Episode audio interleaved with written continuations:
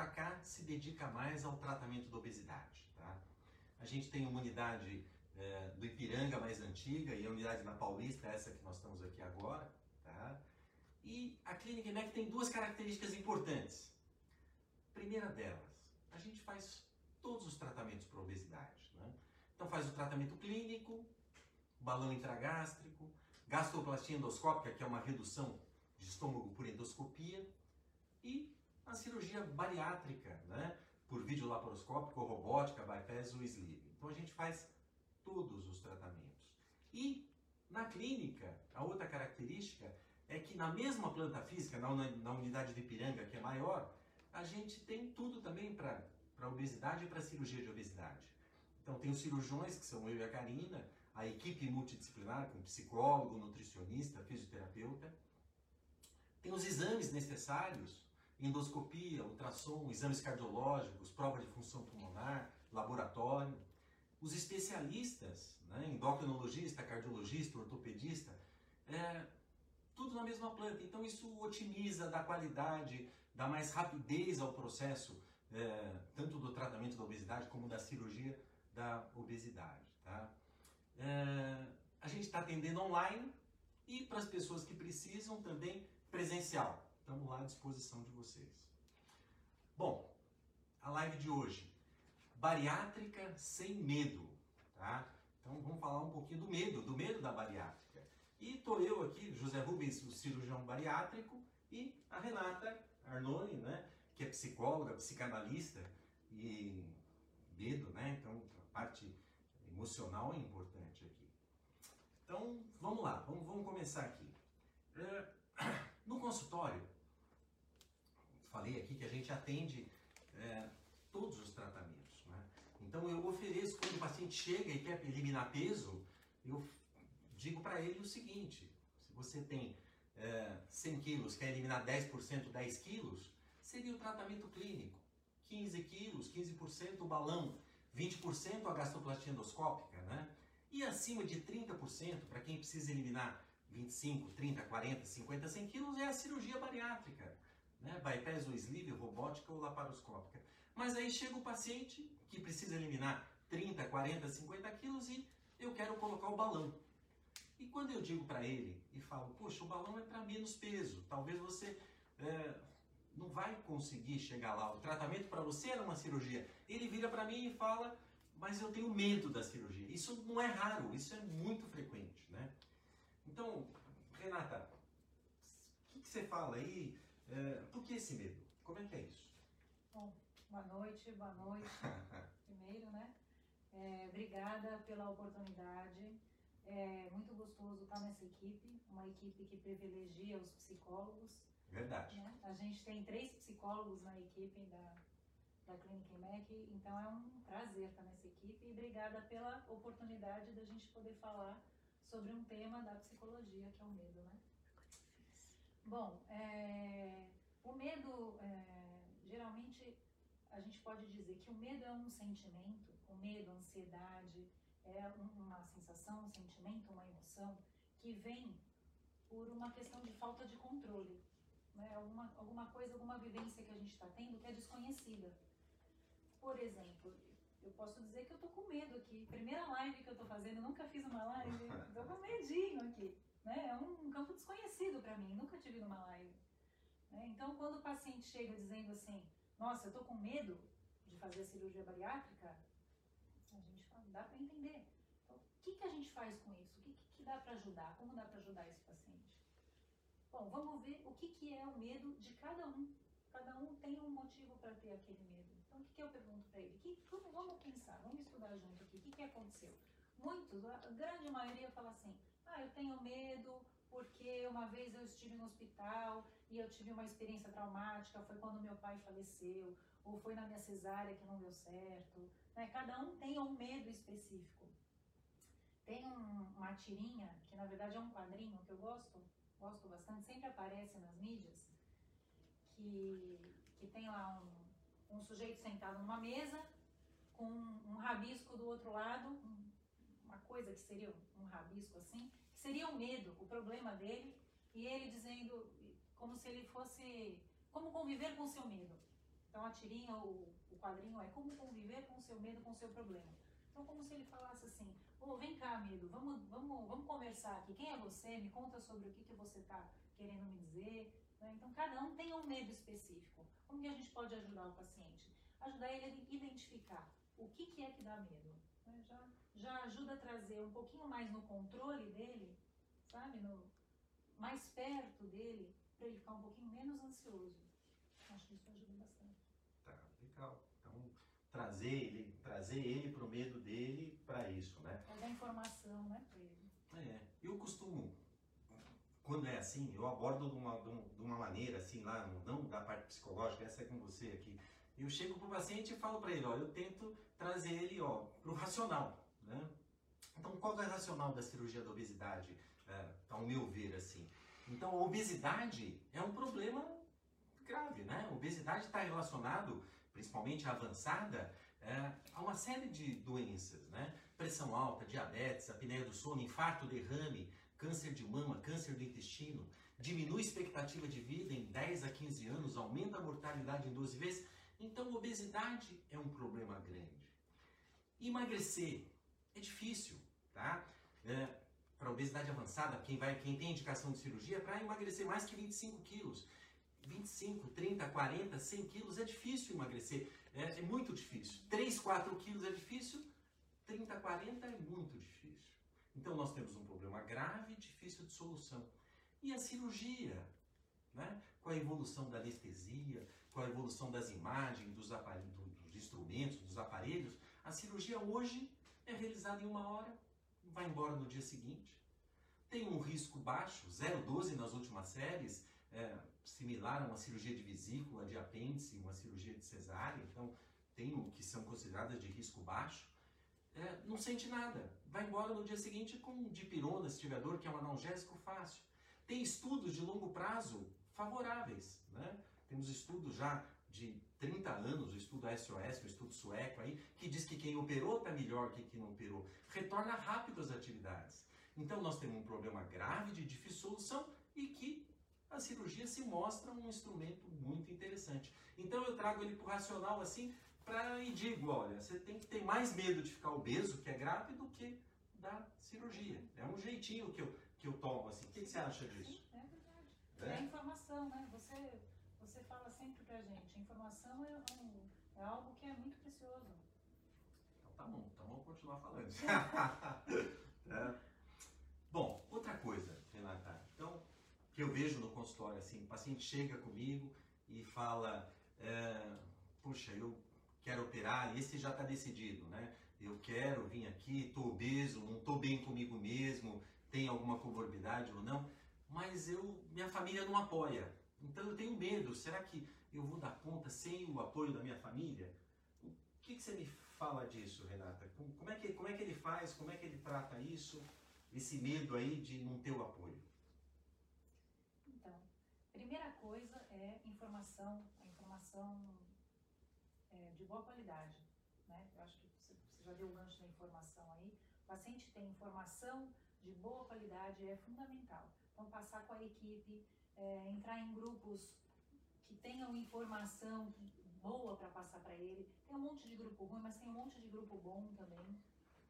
E no que ele está passando com a equipe, por isso que o, o, o, preparo, que a gente chama de preparo, né, pré-operatório, é tão importante. Então ele passa com a fisioterapeuta, a fisioterapeuta vai falar com ele sobre é, massa corporal, articulação, o respiron, como é que está o pulmão, vai passar um monte de informação do corpo, como é que tá, como é que seria melhor para ele. Daí passa com a nutricionista, vai falar sobre dietas, como vai ser a dieta dele depois da, da cirurgia, o que, que ele vai, vai ser bom para ele comer, o que, que ele não vai poder, não vai poder beber, não vai poder é, fazer uma, uma porção de coisas. Então ele vai se aproximando desse mundo da cirurgia bariátrica, né? Então quando a pessoa começa a se aproximar, parece que as coisas vão ficando um pouquinho mais no controle.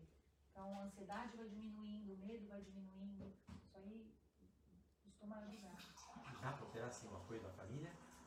Então, é, um mundo ideal é ter o apoio da família. Né? A gente na palestra separa um, um espacinho lá para falar, especialmente com os familiares.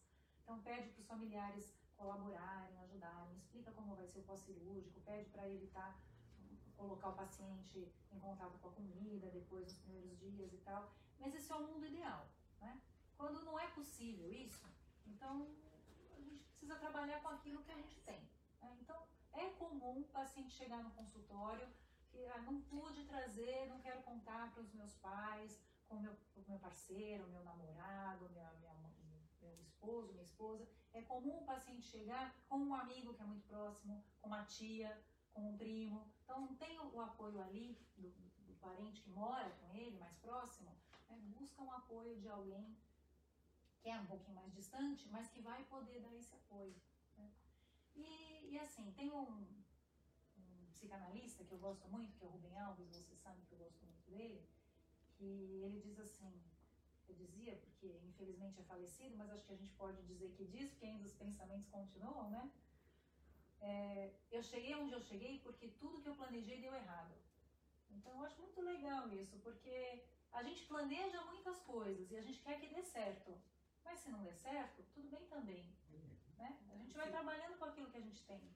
Eu, eu tenho um ditado que no final tudo dá certo, né? É que nem eu vi lá num, num filme indiano uma vez, aí se não, se não deu certo é porque não acabou ainda, né? Então, eu acho que sempre dá certo, né? É, a gente está aqui, tô eu e a Renata aqui, e a gente tem ali nos bastidores ali a Nilce, que é a nossa gerente, e a doutora Karina, cirurgiã que opera comigo ali, ó, tá lá, e estão ali vendo. Então mande comentários, tá? Mande, mande perguntas aí, a gente vai fazer um brief sobre o medo ali, e depois vai ter um tempo a gente responder todas as perguntas, algumas que vieram antes aqui que o pessoal mandou e é, mandem aí e a gente vai responder aqui depois dessa parte aí de, tema, né, que é, que é o medo em si. Outro medo, Renata, chegam lá no consultório, isso não é raro, tá?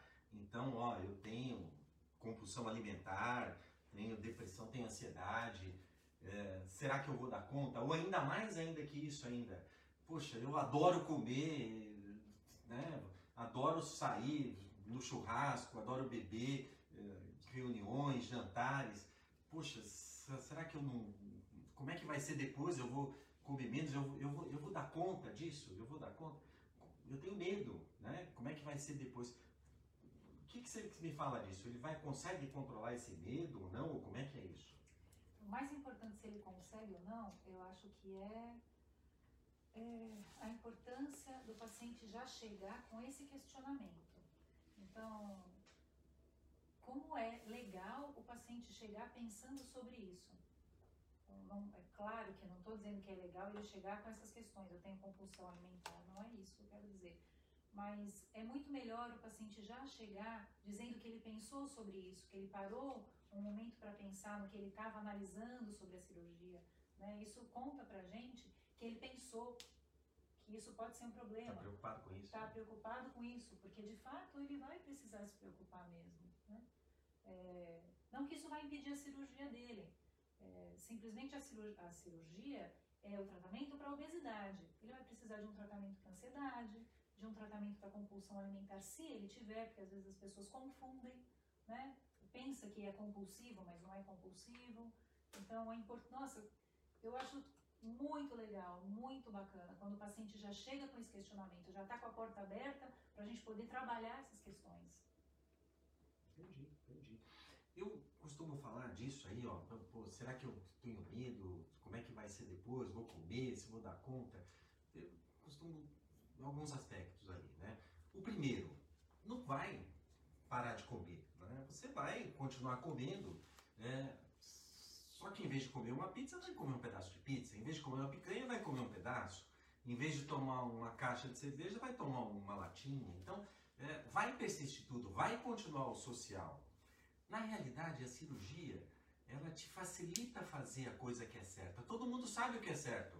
Né? Então, aquilo que você ouve falar que é comer pouco, várias vezes ao dia, alimento de qualidade, mais de manhã, menos à noite, evitar excesso indevido ao corpo. Todo mundo sabe que é correto, mas é difícil. Com a cirurgia, o processo da cirurgia fica mais fácil, porque está passando com uma equipe, está sendo orientado, é, não tem fome, tem uma restrição no começo e tudo isso vai se adaptando. É uma maneira mais fácil de você chegar lá na coisa que você já sabe o que é o certo. E aquele lance de poxa, eu vou dar conta. Uma coisa que eu costumo falar, e às vezes eu vejo que a psicóloga, a Renata ou as outras psicólogas ficam bravas comigo, é que eu falo para o paciente o seguinte, poxa, se você vai dar conta, a gente opera aqui 30, 40, eu e a Karina, 30, 40 pacientes todo mês. No Brasil, 85 mil pacientes no ano passado. Estados Unidos, 180 mil. Todo mundo deu conta. Você vai dar conta, vai, vai, vai, vai tirar de letra, né? Ela fica brava, por que você fica brava comigo quando eu falo isso? É. Mas é uma coisa que eu acho mesmo. E eu dou um apoio, eu quero levantar ele, né?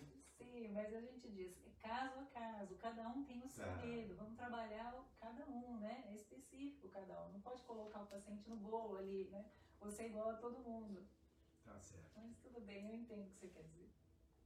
Nessa parte psicológica ainda aqui, né, estigma da obesidade, né? Então a gente vê que existe um preconceito do obeso. Fala, pô, ele é obeso é, porque não consegue parar de comer ou engordou porque quis. Então tem um preconceito, tem um estigma assim de que alguém que não tem aquela força de vontade, né? É, a gente ouve falar muito nisso. Isso é uma verdade, Renata, ou não? Existe esse estigma? Com certeza, existe.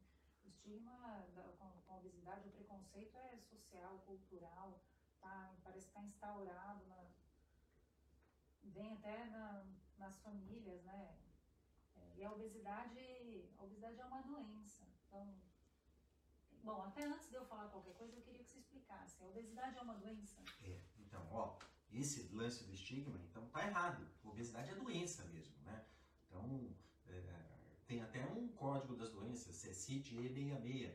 É uma doença que tem hum, a forma de, de, de montar a patogenia, da onde vem, ela é multifatorial. E por, por isso que é difícil é, a pessoa emagrecer, não, não é fácil, né? Lembra que eu falei lá no começo da live, lá, de cada 100 pessoas com tratamento clínico, de obesidade avançada, três conseguem emagrecer e manter, porque tem fatores genéticos, fatores é, sociais, é, endócrinos, metabólicos, tem, e cada hora se descobre uma coisa diferente, né? Então, é, a flora intestinal, descobriram lá, fizeram um teste com ratinhos, ratinho gordo, ratinho magro, tiraram as fezes do, do, do ratinho gordo, puseram no magro e vice-versa, um engordou, outro emagreceu, quer dizer, a flora intestinal é, ácidos biliares. Então, cada hora se descobre uma coisa, um vírus, um adenovírus que dá obesidade. Então, é difícil emagrecer. Então, se você não está conseguindo, é, saiba que, que, que, é uma doença, não é falta de força de vontade, e esse estigma tinha que mudar. É que tudo é difícil mudar, né? Então, esse preconceito já é antigo, é difícil mudar, né? É, é um paciente que ele já, já chega, é um paciente muito sofrido, né? Um paciente, um paciente que já vem com um histórico de, de fracasso de dieta, vem às vezes de bullying na escola, às vezes preconceito dentro da, da própria família mesmo. Então, ele vem desacreditado dele mesmo. Então, a gente tem que tratar esse paciente com muito respeito, tem que empatizar com a dor, com o sofrimento dele e, e começar, bom, enquanto profissional não, não cabe, não cabe, não tem mais como tratar a obesidade, esse paciente obeso, com preconceito, né, com estigma, mas começar a passar isso para as pessoas, tratar essas pessoas com muito respeito, né, um paciente que, que merece um cuidado especial. Legal, legal. É, Renata, então a gente, poxa, a gente começou ali, bariátrica sem medo, né? Então era para falar do medo da cirurgia em si. Nós estamos numa fase aqui difícil essa pandemia, né? Tem até uma, uma tem, bom, tem umas perguntas aqui, né? Acho que eu vou pode, pode falar, pode falar, opa, faz, aqui, né? né? Tem umas perguntas chegando. É. Bom, é, porque eu acho que você ia perguntar alguma coisa, deixa eu ver aqui. Bom, é, o senhor aconselha fazer os exames nessa época do Covid? Então, ó, o, o que, que a gente vê? Então, se a gente faz exames ou, ou mesmo a cirurgia, né? É, a pandemia, a gente não sabe até quando vai, né? O que, que a gente notou que, que aconteceu aí com essa divulgação disso, daquilo? Um pouquinho de pânico. Pessoas é, evitando ir no médico, evitando ir no hospital, algumas pessoas é, que tinham problemas importantes cardiológicos, isso, é, problemas renais e não foram ao médico, pessoas agravando os seus problemas. É, e essa pandemia, a gente não sabe quando vai terminar. Né? Com isso, dando tempo ao tempo, os laboratórios, os hospitais, eles estão dia a dia se é, paramentando, se ajustando para ter segurança, né? Então, espaçamento de horários, é, distanciamento nas cadeiras, uso de máscara, uso de álcool gel, é, nos procedimentos é, mais assim invasivos de endoscopia, então uma esterilização mais efetiva, entre um exame e outro, uma limpeza geral da sala, todos os médicos com, com equipamento de proteção, EPI, que é equipamento de proteção individual, né? que com máscara, com face shield, que é uma máscara maior. Então, eu acho que é, se precisa fazer o exame, é, eu acho que deve. Né? Eu acho que deve sim, e, e, vai dar andamento, porque quanto tempo vai ser? Né? Então, vocês vejam, a quarentena. Né? Por que a quarentena? Para essa disseminação do Covid ser mais lenta e não fechar, encher os hospitais e, e, ter problema de vaga nas UTIs, né? Mas a quarentena foi lá, era 15, 20, 30, tá aumentando, 40, né, que é uma quarentena. Até quando vai? Quando que vai normalizar as coisas? O que que a gente vê? A gente vê um movimento de é, ir voltando as coisas devagarinho, né? Então, eu acho que é, deve sim programar e começar a fazer os seus exames. Tem uma outra aqui sobre o medo de não atingir o peso. Medo de não, chegar, não, né, não eliminar o peso desejado, proposto pela cirurgia. Ah, é uma coisa que, que, que, acontece. Quando a gente fala assim que a cirurgia né, elimina entre 30% e 40% do peso, isso é uma média de quem, de quem já fez, né? Então, como eu falei, a gente há 17 anos opera, tem 4 mil pacientes operados, opera 40 por mês. É, a média desses pacientes de emagrecimento foi entre 30% e 40%, que é igual da literatura, mas não tem um botãozinho que regula. E varia de pessoa para pessoa, né? Então, tem gente que tem um metabolismo mais lento, que emagrece menos, ou maior, que emagrece mais. Tem gente que é mais disciplinado, né? Se fizer a coisa direitinho, vai melhor. Então, pode acontecer de não ter aquele sucesso, mas de qualquer maneira, sempre é, emagrecer vai. Não, não, digo que vai chegar naqueles 30%, 40%. Né? E uma coisa que a gente observa, assim, é, geralmente, né, nos pacientes é assim, aquele paciente que ele segue direitinho pós-operatório, segue o que a nutricionista fala, o que a fisioterapeuta passa, os exercícios direitinho, é, a chance dele conseguir eliminar o peso que ele estava imaginando, esperando, é maior. É, o paciente, quando não não atinge o que ele estava imaginando, é porque alguma coisa no meio do caminho ali ficou faltando. E não é só isso, né? Às vezes o Peru ali, ó, ele não perdeu tanto peso. Em vez de perder os 30, 40%, perdeu 25, 30, 20% do peso, mas melhorou ou preveniu uma diabetes, uma hipertensão, uma gordura no fígado, né, um colesterol, um triglicérides. Então, de qualquer maneira, né, é, você tem que chegar ali na, na média você tem que almejar ser na média ou acima da média, mas é, se você for no pior possível, você já está ganhando, já é uma boa coisa. Né? Eu acho isso, tem que pensar dessa maneira. Assim. Bom, então, eu tava, o que eu estava comentando. Então, a gente está nessa época aqui de né, pandemia, o Covid, né? É, e o medo aí é maior. Poxa, eu estou obeso, é, poxa, se eu pegar né, a doença, o Covid, eu, eu, estou no grupo de risco de ser daqueles casos mais graves. Pô, então eu tenho medo, né? Tenho medo porque sou obeso, tenho medo de pegar o Covid, é, tenho medo de, da recessão econômica, né? Você vê, parou tudo aqui, muita gente ali do, perdeu o emprego, perdeu o plano de saúde. Se eu estou pensando em operar, não sei se eu vou conseguir operar depois. Como é que controla? Poxa, é muito mais medo do que era antes, né? Como é que controla isso, Renata? Então, a gente está, como eu estava falando no, no comecinho, né? O medo ele é um pouco do resultado dessa exatamente da falta de controle de estar numa situação desconhecida, porque é muito que a gente está vivendo hoje. Então, a gente está numa situação que a gente não pediu, não queria estar tá aqui, mas a gente está. Tem um um movimento filosófico que se chama estoicismo. Então, os estoicistas é, acreditam e pensaram o seguinte: tem coisas que dependem de mim, tem coisas que não dependem de mim. Então, o que está no mundo, o que está na natureza, o que está no controle do outro, né, não depende de mim. Então, o que depende de mim é aquilo que está no meu controle. E que, a princípio, a minha felicidade, a minha ansiedade, o meu sofrimento, as minhas tristezas deveriam depender, deveriam estar pautados naquilo que depende de mim e não naquilo que depende do outro. Então, se a gente conseguir fazendo esse treino né, e pensando um pouquinho dessa forma, eu acho que os problemas, as coisas é, que estão muito grandes, os fantasmas, a Covid-19, toda essa falta de controle, começa a ficar um pouco mais contida, sabe? É, é, é se tem algumas coisas que você não tem controle, o que, que adianta você se estressar? É, é, difícil isso, né? Quer dizer, pra, se a gente conseguisse, né? Mas tem que tentar é, fazer isso, né? O que eu não tenho jeito de controlar, deixa, vamos, vamos, vamos abordar aquilo que a gente consegue controlar, né?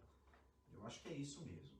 É, outra coisa, poxa, todo mundo em casa, é, pandemia, poxa, o filho não está na escola, está em casa, é, mulher está com o marido, o marido está com a mulher o tempo todo, é, espaço menor, não tem, não dá para sair, atividade física, pô, então dá uma ansiedade.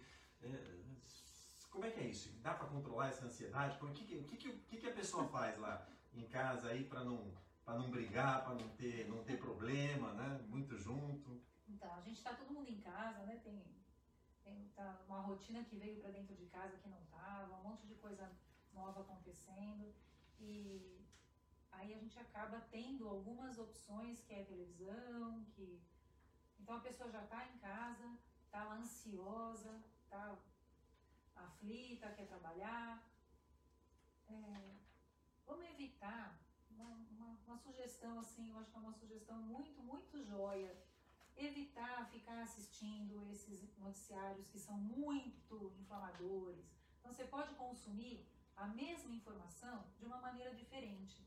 Então, em vez de você assistir um noticiário que tem imagens que são muito, né, muito ali, que vão causar uma ansiedade maior em você, é, consome uma lê, lê a informação que vai ser, vai causar menos impacto, vai estar menos impactante.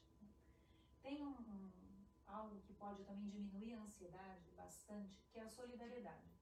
Então, o ser humano tem, apesar de ter uma natureza eu acho, bastante egoísta, a gente tem, eu acho que um, uma natureza narcísica meio inata, a gente também tem uma solidariedade que é aprendida. Então, a gente gosta, o coração da gente fica mais contente de ver o outro feliz, de saber que o outro está feliz porque por sua causa. Né? Então tem alguma coisa que se chama altruísmo, onde você tira o foco do individual e coloca o foco na relação com o outro. Então você fica sensível ao outro.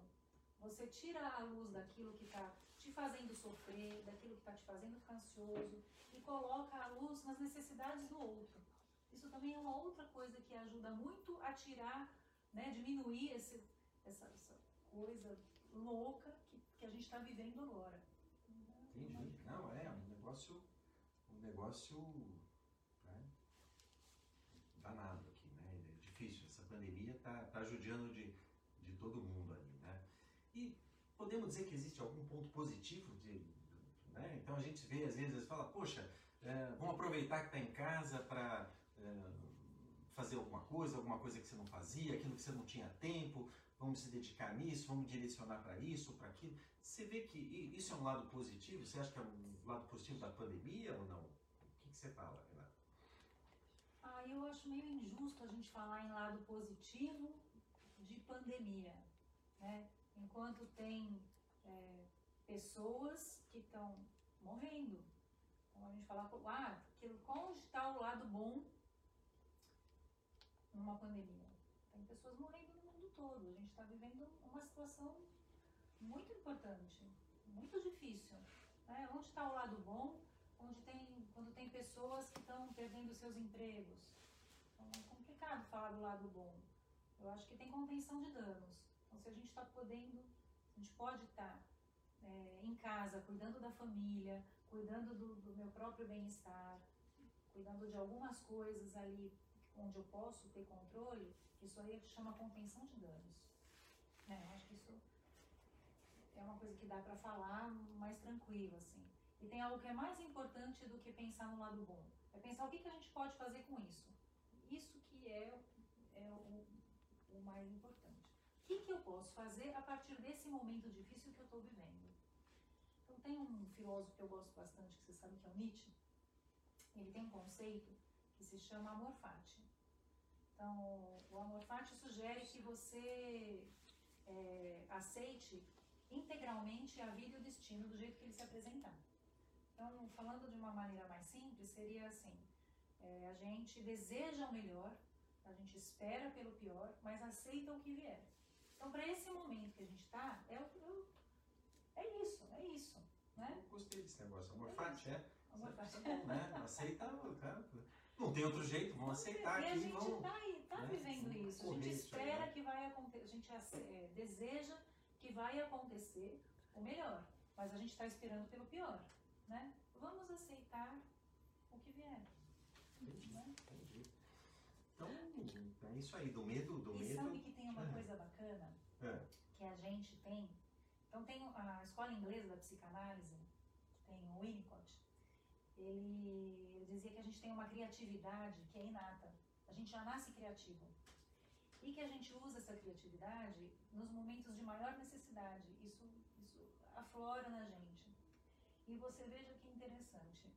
O Renascimento, que foi um dos movimentos artísticos que, que nos presenteou com maiores, um dos maiores gênios que a gente teve, surgiu depois da peste negra na Europa.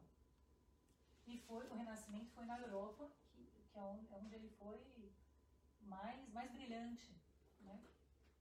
É, o Iluminismo no século XVIII, que foi o século da filosofia, um dos, assim, um dos maiores pensadores da filosofia surgiram nesse, no século XVIII.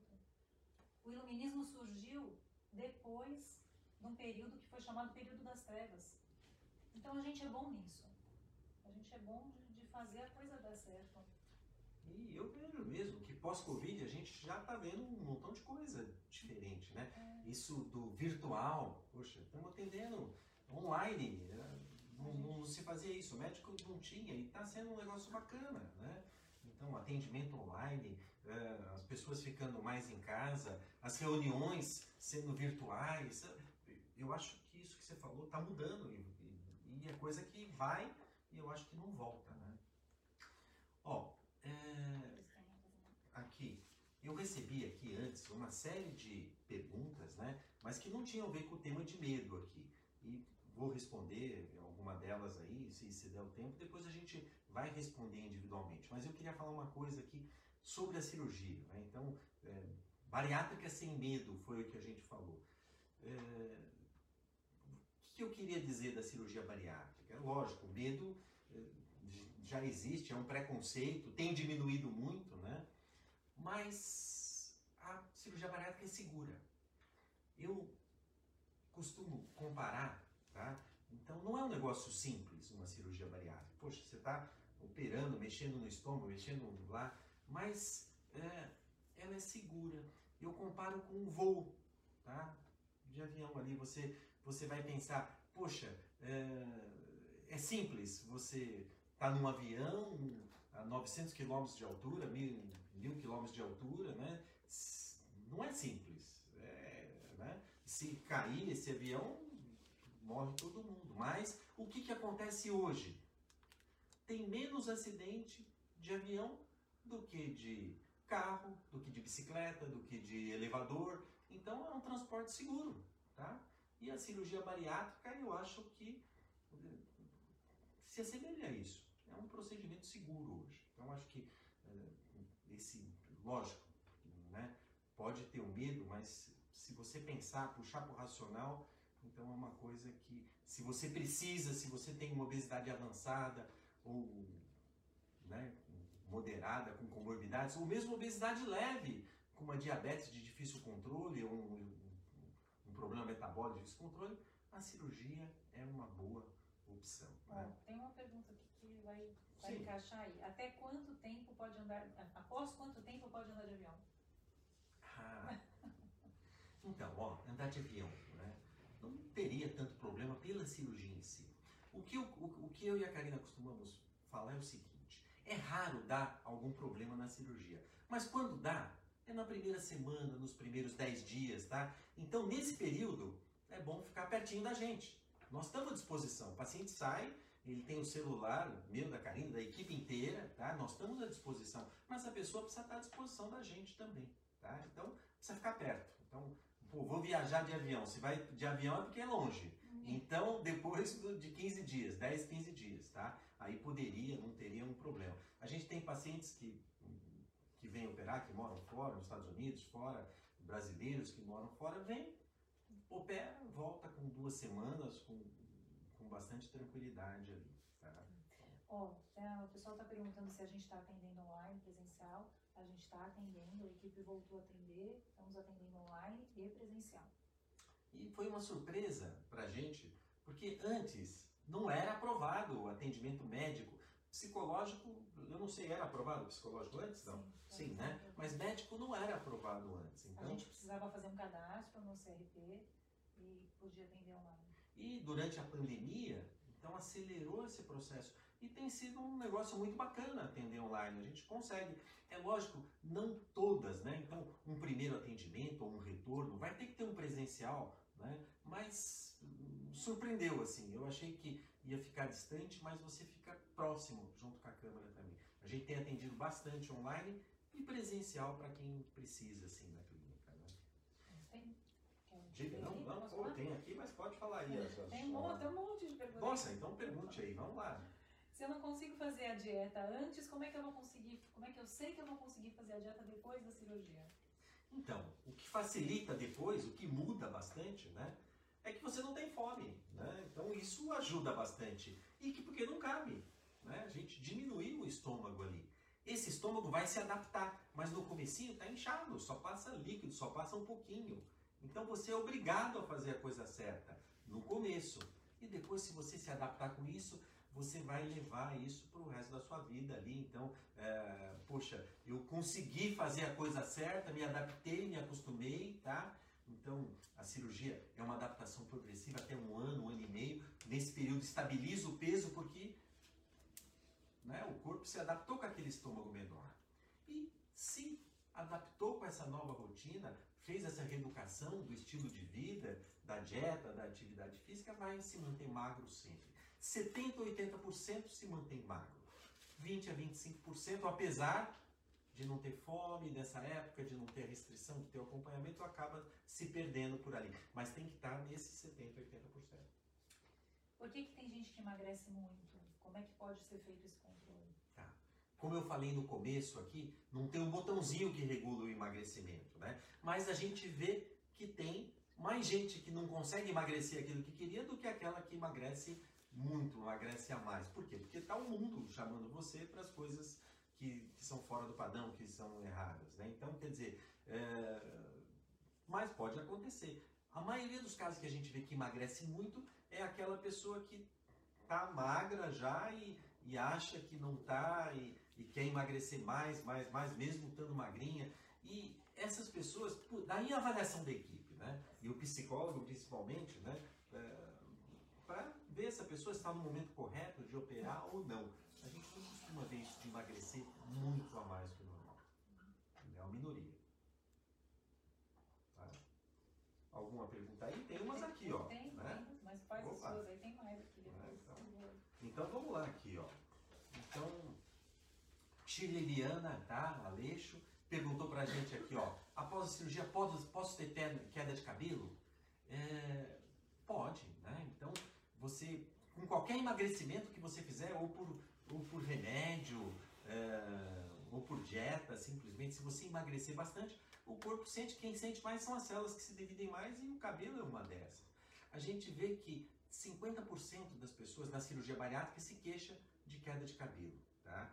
e geralmente ali pelo terceiro, quarto mês, porque emagrece bastante no começo, tá? Primeiro mês 10% do peso, segundo 5, depois 3, 2 a 3 quilos para quem tem menos, 3, 4, 5 para quem tem mais. Então quer dizer, com 2, 3 meses perdeu 20, 20 quilos.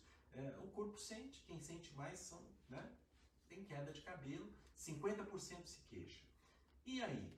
No segundo mês já começa a comer normal, é, já está com uma dieta de menor quantidade, mas uma alimentação é, mais, mais equilibrada. E lá pelo sétimo, oitavo, começa a crescer o cabelo de novo. Importantíssimo, né? Seguir a orientação da nutricionista, tomar os suplementos, isso aí ajuda. Bom, a Shirley perguntou também aqui, tem o H. pylori, posso operar? Né? O que é o H. pylori? Então, se a gente der um, uma cuspida, olhar uma lâmina, tem milhões de bactérias. O estômago, como é um meio ácido, tem menos, mas tem uma que chama Helicobacter pylori, que deixa o estômago mais sensível. No Brasil, de cada três pessoas, duas têm. Mas você vai mexer no estômago, se tem essa bactéria que deixa o estômago mais sensível, é melhor tratar. Então, tratar. O tratamento é 7 a 14 dias de antibiótico, então, normalmente, quando dá positivo, a gente trata antes. Poxa, e se não deu para tratar, pode operar? Pode, pode tratar depois, não no comecinho ali que está com o estômago sensível, mas com dois, três meses da cirurgia, poderia tratar depois também. Tá? É... Deidarte aqui perguntou, posso expressar claramente em consulta interesse na cirurgia ou indicação deve partir do médico? É... Como é que acontece a consulta? Né? Então a consulta a gente vai lá, tudo explica né? quais as opções que são viáveis para aquele paciente, quais são as melhores, e dessas, quais são as variáveis né? Então, decidiu pela cirurgia, olha, uh, bypass tem essa vantagem, sleeve tem aquela vantagem, e a gente decide junto. Muitos pacientes já vêm assim com uma. Né? Hoje uh, a informação é farta e, e, tem muitos que têm algum parente que já fez uma cirurgia ou outra. A gente decide junto se, vai, se a cirurgia é uma boa coisa, tá? E qual tipo de cirurgia que se faz. Uh, depois da cirurgia, quanto tempo pode ingerir bebida alcoólica? Tá? Geralmente é depois de seis meses. Por que não antes? Porque o estômago está mais sensível, o álcool é um, é um, irritante de glucosa. E depois de seis meses? De leve ou moderado. Né? Então o abuso de álcool nunca, nunca é. Mas, mas pode sim, pode festejar, pode sair, pode ter o social, não, não vai impedir de que você tenha a sua vida normal. Uh, a Dani Viana perguntou aqui, cirurgia bariátrica e gravidez, como é, como é que é isso, né? né? Afeta? É, Para gravidez. Então, poxa, e a gente vê muito assim, poxa, eu tô querendo engravidar, tô, tô ali, opero primeiro que eu tô gordinha, ou tenho a gravidez porque eu posso engordar na gravidez e faço depois. Então, a cirurgia bariátrica, é, para quem, lógico, naquele primeiro ano, um ano e meio que está emagrecendo, não pode, precisa se prevenir direitinho, não pode engravidar. Por quê? Porque está emagrecendo, para o nenê precisando engordar, então não é bom para o nenê. Mas depois disso, vai ficar muito melhor. Vai ficar mais fértil, tá? porque um aumento é, dos hormônios, né? E a gravidez vai ter menor risco. Aquelas doenças da gravidez, que é a hipertensão, da gestação, eclâmpsia, né? a diabetes da gestação, vai ser menos frequente. E a chance do nenê nascer gordinho né, é menor do que se a paciente está obesa. Tem aqui uma pergunta que eu acho que pode pegar um gancho aí. É, existem algumas doenças que impedem a cirurgia? Ó, oh, doença que impeça a cirurgia. Sim, a cirurgia ela é realizada, tá? Então tem várias, tem, tem várias doenças que são corrigidas pela cirurgia, tá? Então, é, hipertensão arterial, diabetes, apneia do sono, colesterol, triglicérides, é, câncer de mama, tá? Quem operou, a recidiva é maior, no obeso. Então, tem várias que melhoram. E você opera porque o risco da cirurgia é menor do que o risco das outras patologias, né? É para melhorar a condição da pessoa. Se ela tiver uma doença seja de qualquer área, né, ou do coração, ou do rim, ou do fígado, que implique num risco muito grande da cirurgia, aí não vale a pena. Se empatar o risco, não vale a pena. A gente opera para diminuir o risco. Mas isso é muito raro. Tá? Na maioria das vezes, você controla essa doença que a pessoa tem e você opera. É muito difícil uma contraindicação clínica para cirurgia hoje em dia. Cirurgia é perigosa? Então, cirurgia é perigosa. É, eu parto do princípio de que a obesidade é mais perigosa do que a cirurgia. Né? Então, como eu falei, com a evolução da anestesia, das imagens, dos instrumentos, o risco hoje é 0,12%, né? igual de uma cirurgia de vesícula, de apêndice, então é um risco baixo. Tá? Bom, aqui, é... queda de cabelo de novo.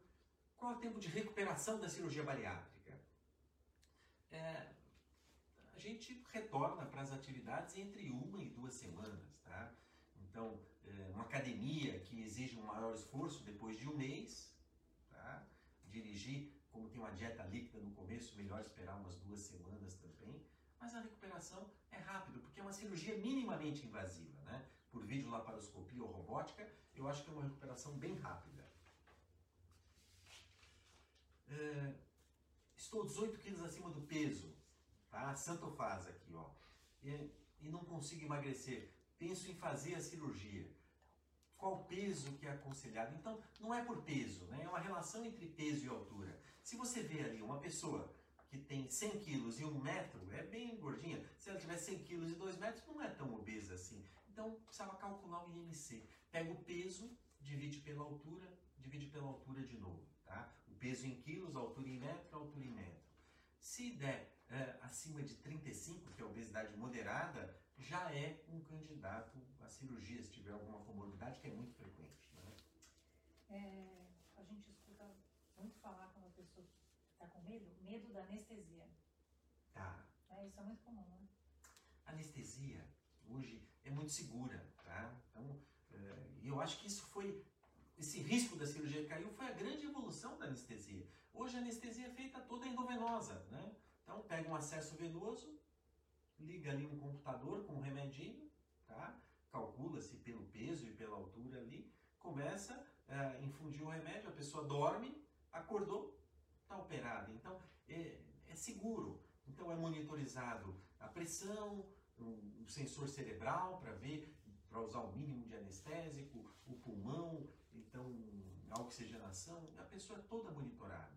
Então, hoje a anestesia é, a gente diz que se está tudo direitinho, o risco de ter um, um acidente, um evento é, anestésico ali é 1 para 250 mil, que é muito pequeno. Tá?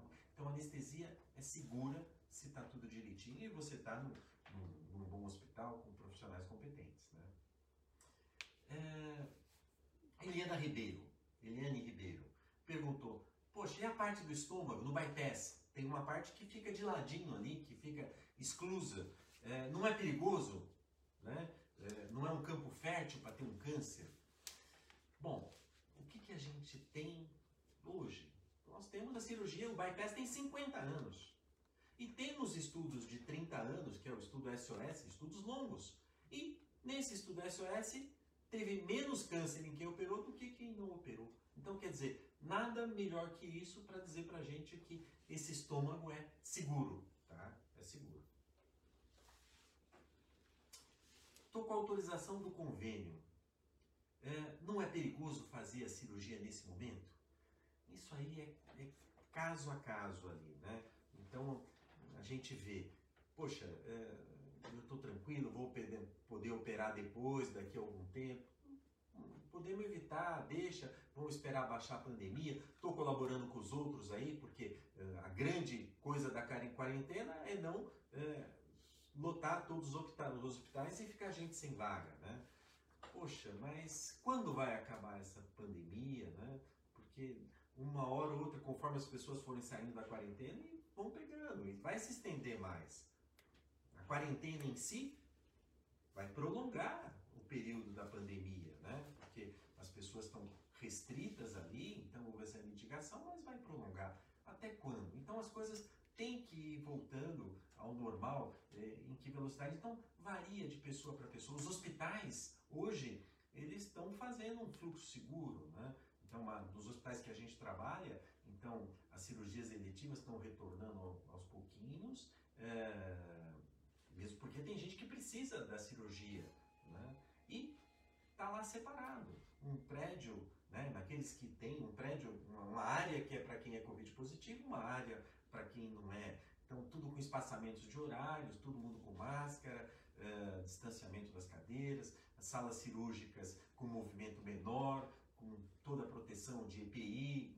Né? Então, é, varia da pessoa para pessoa. Tem muita gente que fica preocupado em, poxa, vou conseguir operar depois, eu vou ter é, esse tempo da recuperação que eu tenho agora, não vou, não vou ter depois. Precisa ser analisado caso a caso. Vou, vou manter o meu convênio. Tem que ver caso a caso. É, Laene Menegassi. Emagreci agora. O que eu faço com a sobra de pele? Os convênios cobrem? Sim, tá? Então, então a gente já sabe que tem no rol dos procedimentos, pô, emagreci e preciso de uma plástica. É, tá no rol dos procedimentos, então os convênios têm que, que, que pagar principalmente a abdominal. As outras, né, mama, se for mulher, ou braço, se precisar, né, é, já tem súmula também. Então, às vezes, como não está no rol dos procedimentos, tem que brigar né, com o convênio algumas vezes, mas sempre se consegue. Eu acho que, como já tem uma jurisprudência, se consegue. Mas o ideal não é operar. O ideal é fazer atividade física, musculação e tentar evitar a cirurgia. Preencher aquilo que saiu ali de gordura com músculo. Né? Eu acho que é, é o ideal, com massa magra. Né? Quais as possíveis complicações durante a cirurgia? Eu falei que é raro dar algum problema errado, mas pode dar? Pode. O que, que a gente fica mais preocupado? Tá? Então, fístula, que é um vazamento. Então, pode acontecer? Pode. Não acontece na hora da cirurgia ali, porque na hora da cirurgia, a gente faz a cirurgia, diminui o estômago, né? a gente usa um grampeador, né? que é um aparelhinho ali que é, solta três linhas de grampo de titânio de um lado, do outro e, e corta no meio. Esse grampeador, por que, que a gente usa o grampeador? Porque é rápido. E para que ser rápido? Por isso que o risco é baixo da cirurgia, porque a cirurgia é rápida, em torno de uma hora. Mas mesmo usando o grampeador, depois a gente costura por cima, coloca um tubinho, que é uma sonda, injeta um líquido azul sob pressão para ver se não tem vazamento. Então, na hora, é tudo testado. Mas na cicatrização da pessoa, lá pelo quinto, sexto, sétimo dia, pode acontecer. Né? Pelo fato das pessoas pessoa ser obesa, não quer dizer que ela tem uma boa nutrição. Pode ocorrer um vazamento e aí é, pessoa pode sentir uma dor, um incômodo, vai entrar em contato com a gente, às vezes precisa ir para o hospital, às vezes precisa reoperar, então é uma coisa que pode acontecer. É raro, mas acontece. Tá? É, o que é dumping? Então a última pergunta aqui, daquelas que vieram aqui, tá? Falta cinco minutinhos? Então, tá? É, o que é dumping? Principalmente no bypass. Tá? Bypass é um estômago pequeno com uma passagem estreita para o intestino. A comida chegando mais rápida ali no intestino, né? principalmente quando come uma coisa mais concentrada, doce, né? uma coisa mais gordurosa, isso é, é osmótico, puxa água. Então, chega no intestino, enche, né? aumenta o volume. Essa distensão do intestino às vezes dá um mal-estar, com uma sudorese, uma palidez, um incômodo que fica durante algum tempo ali e passa. Né? A pessoa acha que vai morrer, mas não morre. Já passa ali o mal-estar. Né? E depois não come doce. Né? Não é ruim, às vezes, ter o dumping ali. Né? Então, dumping é isso, ocorre e a gente vê que não é tão frequente, mas pode ocorrer em algumas pessoas. Deixa eu ver se tem mais um, alguma aqui. Vamos lá. É... Bebida alcoólica, gravidez. As perguntas eram essas, né? Bom, estamos dando quase uma hora. Eu queria é, agradecer aí a presença, os, com, os comentários, né? Que, Tem um monte que a de gente elogio viu. aqui. Tem? Uma vida, de olha que legal. Obrigado. Obrigado aí pela, pela audiência, pela presença de vocês. Sabe, saibam que contem com a gente, tá? Então, eu, a Renata aqui, a Clínica IMEC, estamos à disposição de É, Eu vocês. quero falar do grupo da, da Sônia, Ah, o GAPO, que é o grupo para o apoio do paciente pós-operado, que tem é um grupo gratuito toda última segunda-feira do mês. Então a doutora Sônia, que é a outra psicóloga da equipe, que coordena esse grupo. Então é um grupo muito bacana. A gente já está com ela, né? Tá com um monte de pacientes, tá um grupo grande, um grupo que está fazendo maior sucesso. E a nossa equipe de psicologia sou eu, sou a Renata, a Donzília e a Sônia. Então as próximas lives eu, eu, eu acho que provavelmente vai, vai ter um espaço aí para mais psicologia, assim espero, né? É, não, tem, tem, tem para nutricionista, para fisioterapeuta, uhum. para os cirurgiões aqui também, né? Então aqui. E, poxa, obrigado aí, gente, tá? A gente vai, vai terminar uma, uma excelente noite aí e excelente semana. E deixem nos comentários. A gente, a nossa ideia é uma live toda terça-feira. Se tem um tema que vocês querem saber, que a gente aprofunde um pouquinho, tá? Então vai estar tá eu aqui, eu, a Karina, toda a equipe multidisciplinar para discorrer um tema para vocês, tá bom? Gente, obrigada, viu, os amigos Valeu aí, obrigado pela pediu. presença, hein? Obrigada, um beijo. Um abraço grande.